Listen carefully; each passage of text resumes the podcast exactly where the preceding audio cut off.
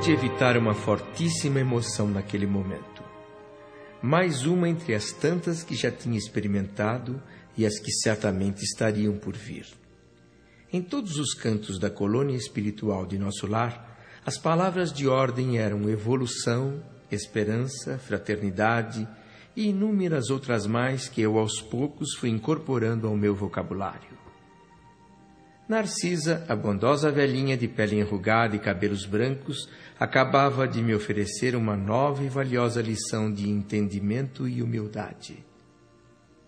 Era uma verdadeira mãe espiritual para todos aqueles sofredores.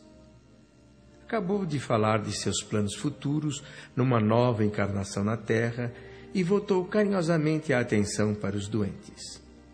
Nesse exato momento, fui chamado a um aparelho utilizado para comunicações urbanas, espécie de telefone. Era a dona Laura que pedia notícias. De fato, eu havia esquecido de avisá-la sobre o trabalho noturno. Pedi desculpas, expliquei o que ocorria e recebi dela mais palavras de incentivo e renovação de esperanças. Terminou reafirmando que sua casa estava sempre à minha disposição. Mal desliguei o aparelho, comecei a ouvir gritos alucinados de um enfermo jovem sendo atendido por Narcisa. Corri para ajudar. Narcisa! Narcisa! Me ajude, pelo amor de Deus! Eu tenho medo. Muito medo. Calma, Francisco. Olha, ele está vindo. O monstro, Narcisa! Eu sinto os vermes novamente. Ele. Ele! Ah! Afastem o monstro! Irmã Narcisa, por caridade! Não, não, não quero! Não! Não! Você vai se libertar, meu irmãozinho. Mas depende de seu esforço. Faça de conta que a sua mente é uma esponja embebida em vinagre. É preciso expelir a substância azeda. E eu estou ajudando. Mas o trabalho maior é seu. Mas, irmã, ele não me deixa. Está outra vez aqui, me atormentando, veja! Veja! Sim, eu sei, eu estou vendo, Francisco. Mas se você não ajudar, não posso expulsar o monstro. É um fantasma diabólico! Confie em Jesus. Esqueça esse fantasma. Vamos ao passe. O monstro vai desaparecer.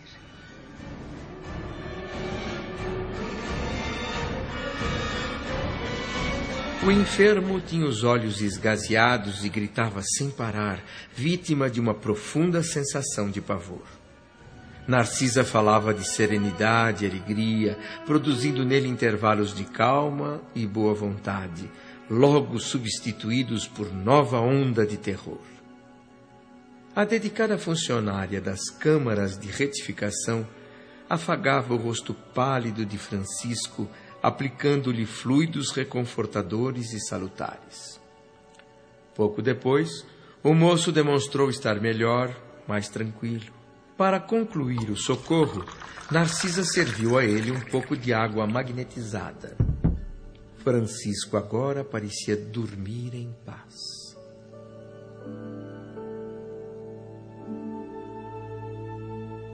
Bem pode ser tão contagioso quanto o mal. O que disse, irmão André? Ah, estava pensando alto, Narcisa.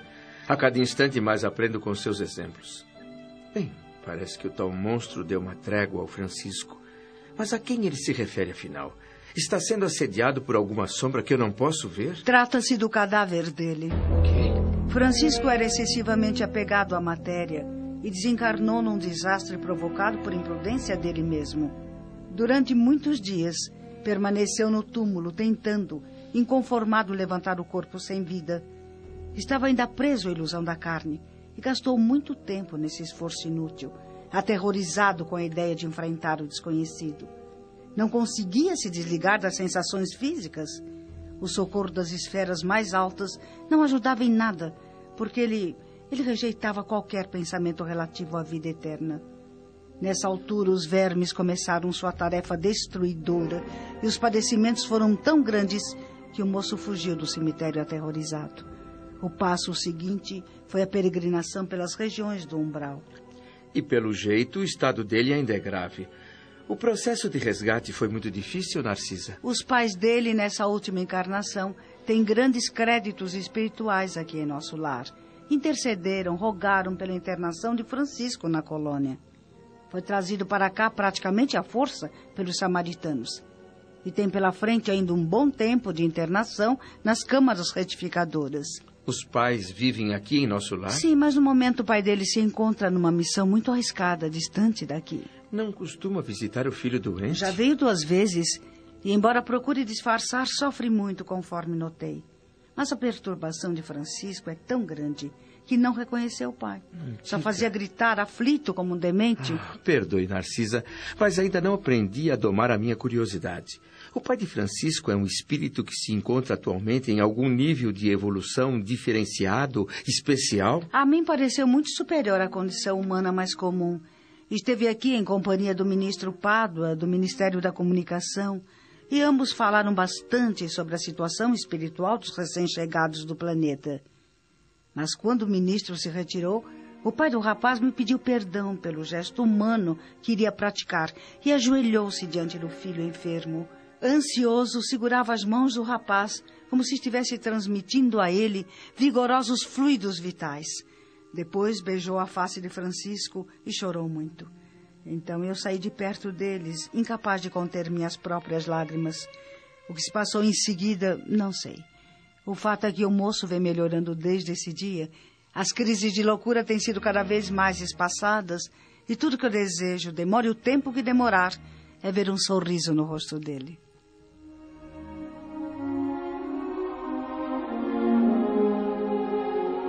Concluí, até um pouco assustado, que minha permanência nas câmaras de retificação se transformaria numa poderosa série de experiências emocionais tocando os limites da minha resistência. Aguentaria? Seria capaz de separar o aprendizado puro e simples, o exame intelectual da comoção que embargava minha voz e descompassava meu coração? Procurei não pensar muito nisso e tentei dar à pergunta seguinte um tom menos emocionado. Quis saber de Narcisa como é que pode a imagem do cadáver perseguir um desencarnado. A velhinha, com sua boa vontade habitual, classificou esse fenômeno como sendo o pesadelo de muitos espíritos após a morte carnal. Explicou que são pessoas que se apegam demasiadamente ao corpo, cultuam o próprio corpo, não enxergam outra coisa, não vivem senão dele e para ele. Na hora da passagem se revoltam, se recusam a deixar o veículo físico. Qualquer ideia de espiritualidade é sumariamente rejeitada. Lutam desesperadamente para manter a vida na matéria inerte. Começa a decomposição. Só os vermes, então, é que conseguem expulsar o espírito, agora horrorizado e adotando nova atitude extremista. A visão do cadáver não passa de criação mental do próprio espírito, um tormento para ele. O fim dessas perturbações e crises, às vezes longas, só chega com a eliminação total do seu fantasma. Conforme exemplificou Narcisa em suas comparações, a crisálida permanece colada à matéria.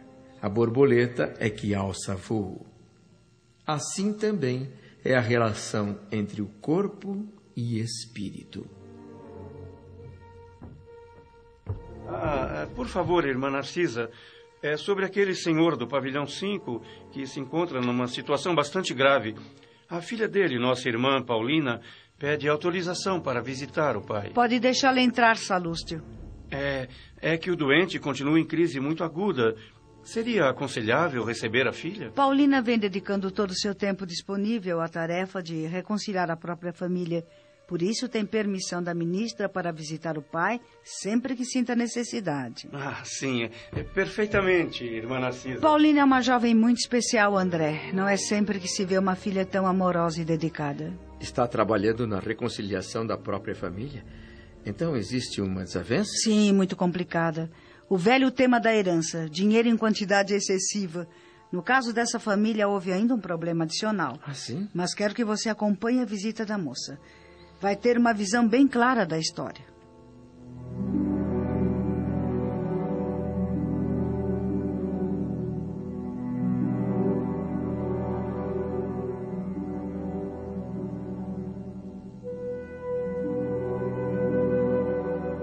Minha querida amiga Narcisa.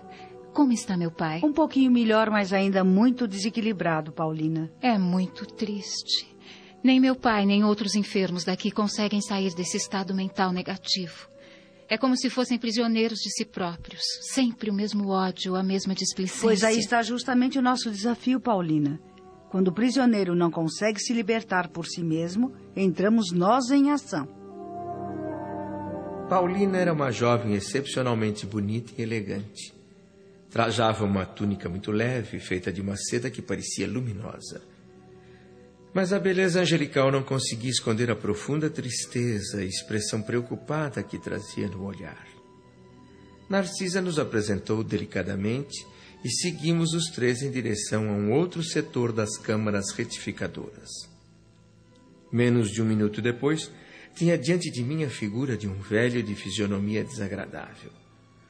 Afundado no leito, olhar duro, cabeleira desgrenhada, rugas profundas, lábios retraídos, o homem inspirava mais piedade que simpatia.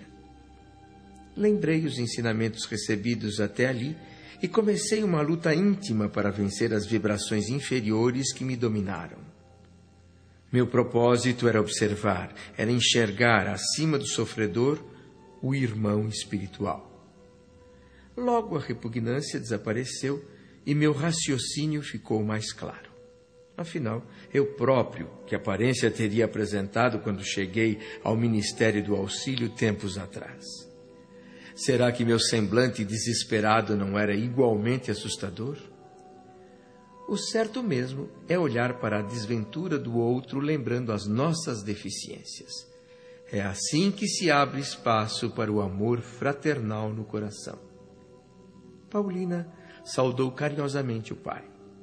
O velho enfermo não devolveu uma só palavra de ternura à filha. Através do olhar áspero e revoltado, parecia uma fera humana enjaulada.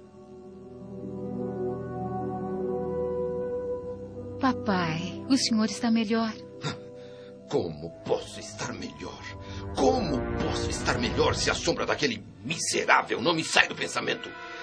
A cena se repete milhões de vezes. O crápula se aproximando e me envenenando. Assassino! Assassino! Não diga isso, papai. Edelberto era seu filho. Meu filho? Nunca! Nunca! Não passa de um criminoso sem perdão. Não é mais do que um filho do inferno. Negar que meu irmão era seu filho não muda os fatos, papai. Procure se acalmar. O parentesco de sangue na terra muitas vezes é uma prova necessária, uma forma de nos ensinar sobre o amor espiritual. No planeta, a maternidade e a paternidade são concessões do Senhor da vida. São lições de fraternidade. Os lares terrestres não são mais do que oficinas, onde se trabalha a purificação dos sentimentos. São templos de união sublime, caminho para a solidariedade universal. O título de irmão só se recebe depois de muita luta e padecimento. Somos todos uma só família na criação todos filhos de um Pai único. Amar uns aos outros é a lição deixada por Jesus.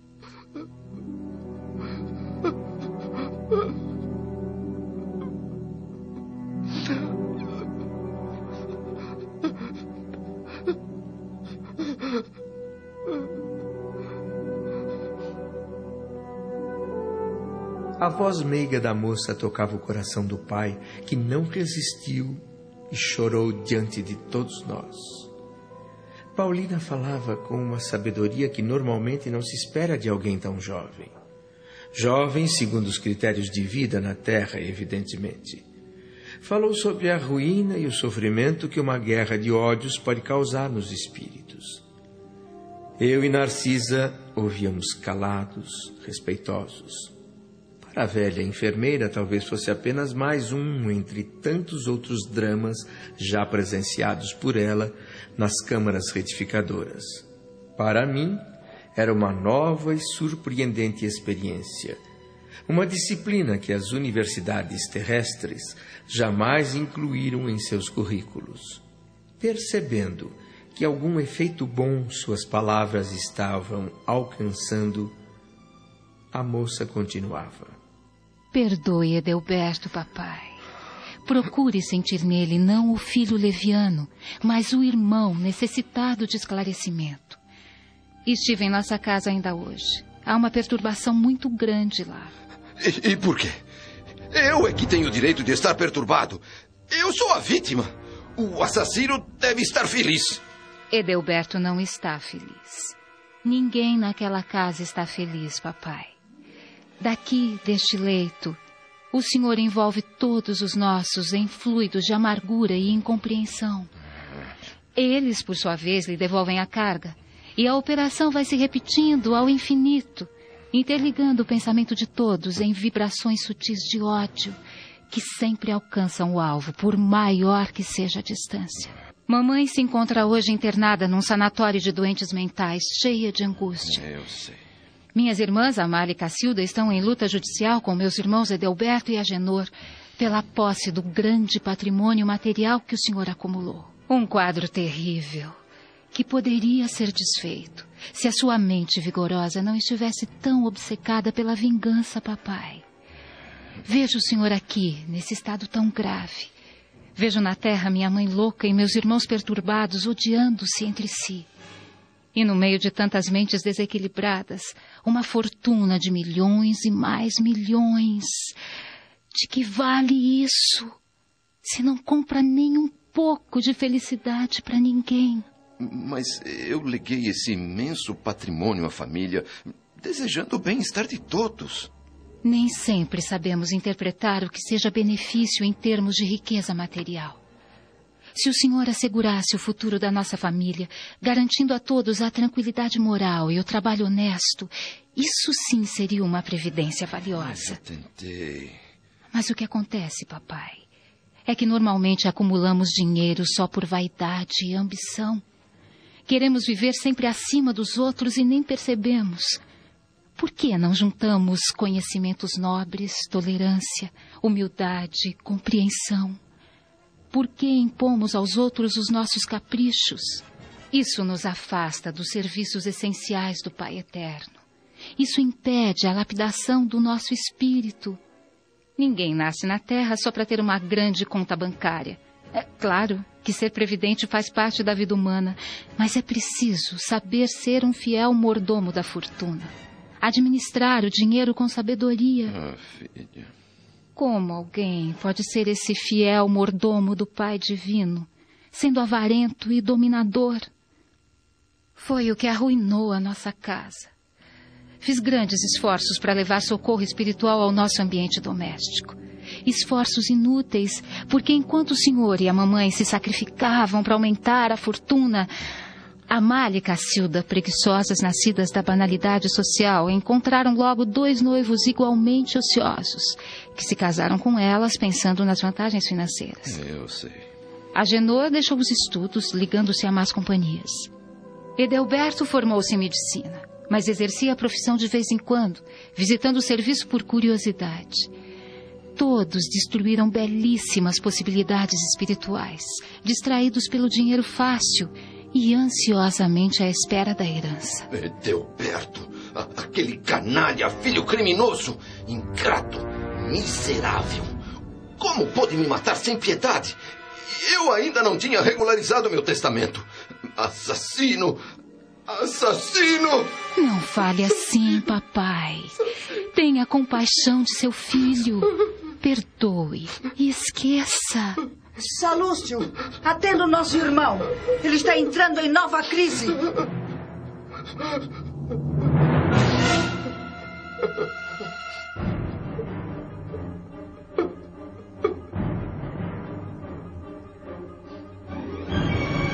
O velho voltou a chorar e a praguejar em voz alta. A filha preparava-se para discutir, mas Narcisa fez ela um sinal significativo e a moça entendeu. Depois de acariciar o rosto desfigurado do pai, conversou discretamente com a enfermeira e saímos os três de perto do leito. Paulina mal continha as lágrimas. Despediu-se com palavras gentis e saiu levando seus lindos olhos afogados em preocupação e tristeza. Geralmente, os casos de herança trazem grandes complicações, tanto para quem lega como para quem recebe. A história dessa família é ainda pior, porque além da ambição, temos também um caso de eutanásia. O excesso de dinheiro trouxe a toda essa gente muita desavença. Pais avarentos têm filhos esbanjadores. Eu fui à casa de Paulina quando Edelberto, irmão médico de aparência distinta, aplicou no pai já quase agonizante a chamada morte suave. Tentei evitar por todos os meios, mas não consegui.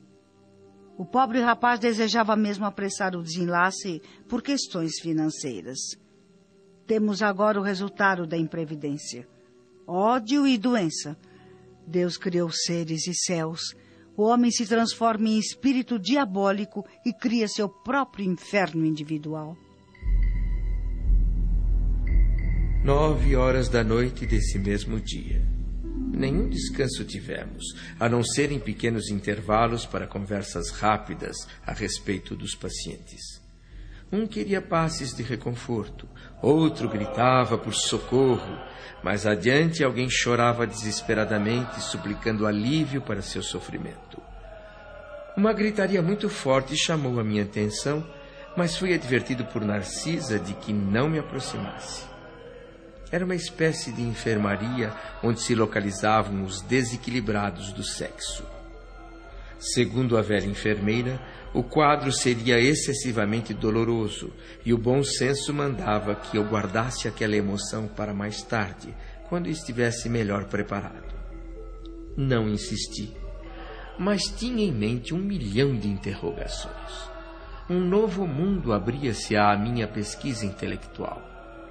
Era indispensável lembrar a todo momento o conselho de Dona Laura para não me desviar das obrigações essenciais.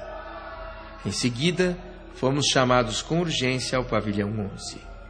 Quando estávamos a caminho, aproximou-se de nós um homenzinho com jeito de operário humilde. Irmã Narcisa, eu venho informar que uma infeliz mulher está pedindo socorro no grande portão que dá para os campos de cultura. Acho que ela passou despercebida pelos vigilantes das primeiras linhas. E você não atendeu a mulher, Justino? Não pude fazer nada, irmã. Todos nós, sentinelas das câmaras de retificação, recebemos ordens de não atender pessoas como ela, que se apresenta rodeada de pontos negros. Está me dizendo, Justino? É isso sim, senhora. Mas então o caso é muito grave. Venha comigo, André, e se prepare, porque acho que não será um encontro agradável. Curioso e com o coração aos pulos, acompanhei a enfermeira pelo extenso campo enluarado. A distância era razoável a brisa da noite agitava o arvoredo tranquilo do parque enquanto acelerávamos o passo. Pouco mais de um quilômetro depois, chegamos à grande cancela indicada por Justino. Que vimos não pode ser facilmente esquecido. A figura miserável de uma mulher implorando socorro do lado de fora. Era nada mais que um vulto repulsivo, coberto de andrajos, rosto horrendo, pernas em chagas vivas. Fiquei chocado, mudo, registrando aquela visão. Narcisa, calejada pelos anos de experiência, parecia ver alguma coisa a mais naquela infeliz. Alguma coisa que escapava aos meus olhos de novato e que estampou no rosto geralmente calmo da enfermeira uma expressão de assombro fora do comum. Filhos de Deus, minha alma cansada precisa de abrigo. Onde está o paraíso dos eleitos para que eu possa desfrutar a paz que tanto eu desejo? Cuidado, André. Não se deixe levar pela emoção. Sim, sim. Segure a sensibilidade. Não é hora de se comover. Mantenha a firmeza e o raciocínio. Sim, sim. Pode ver os pontos negros rodeando a mulher? Não. É que a sua visão espiritual ainda não está suficientemente educada. Se eu tivesse autoridade para isso, até abriria a porta e daria abrigo a essa infeliz. Mas quando se trata de alguém nessas condições, não posso resolver por mim mesma. Só o vigilante chefe em serviço pode autorizar. Por favor, irmã, espere alguns minutos aqui. Voltamos correndo para as câmaras retificadoras e procuramos o vigilante-chefe das sentinelas. Ele aprovou a atitude de Narcisa em comunicar o fato e seguimos os três para o portão onde nos esperava a infeliz mendiga. Lá chegando, irmão Paulo, o vigilante-chefe, examinou atentamente a recém-chegada do umbral e disse com ar muito grave: Esta mulher, por enquanto, não pode receber socorro nosso. Trata-se de um dos mais poderosos vampiros que já vi até hoje. Ficará entregue à própria sorte.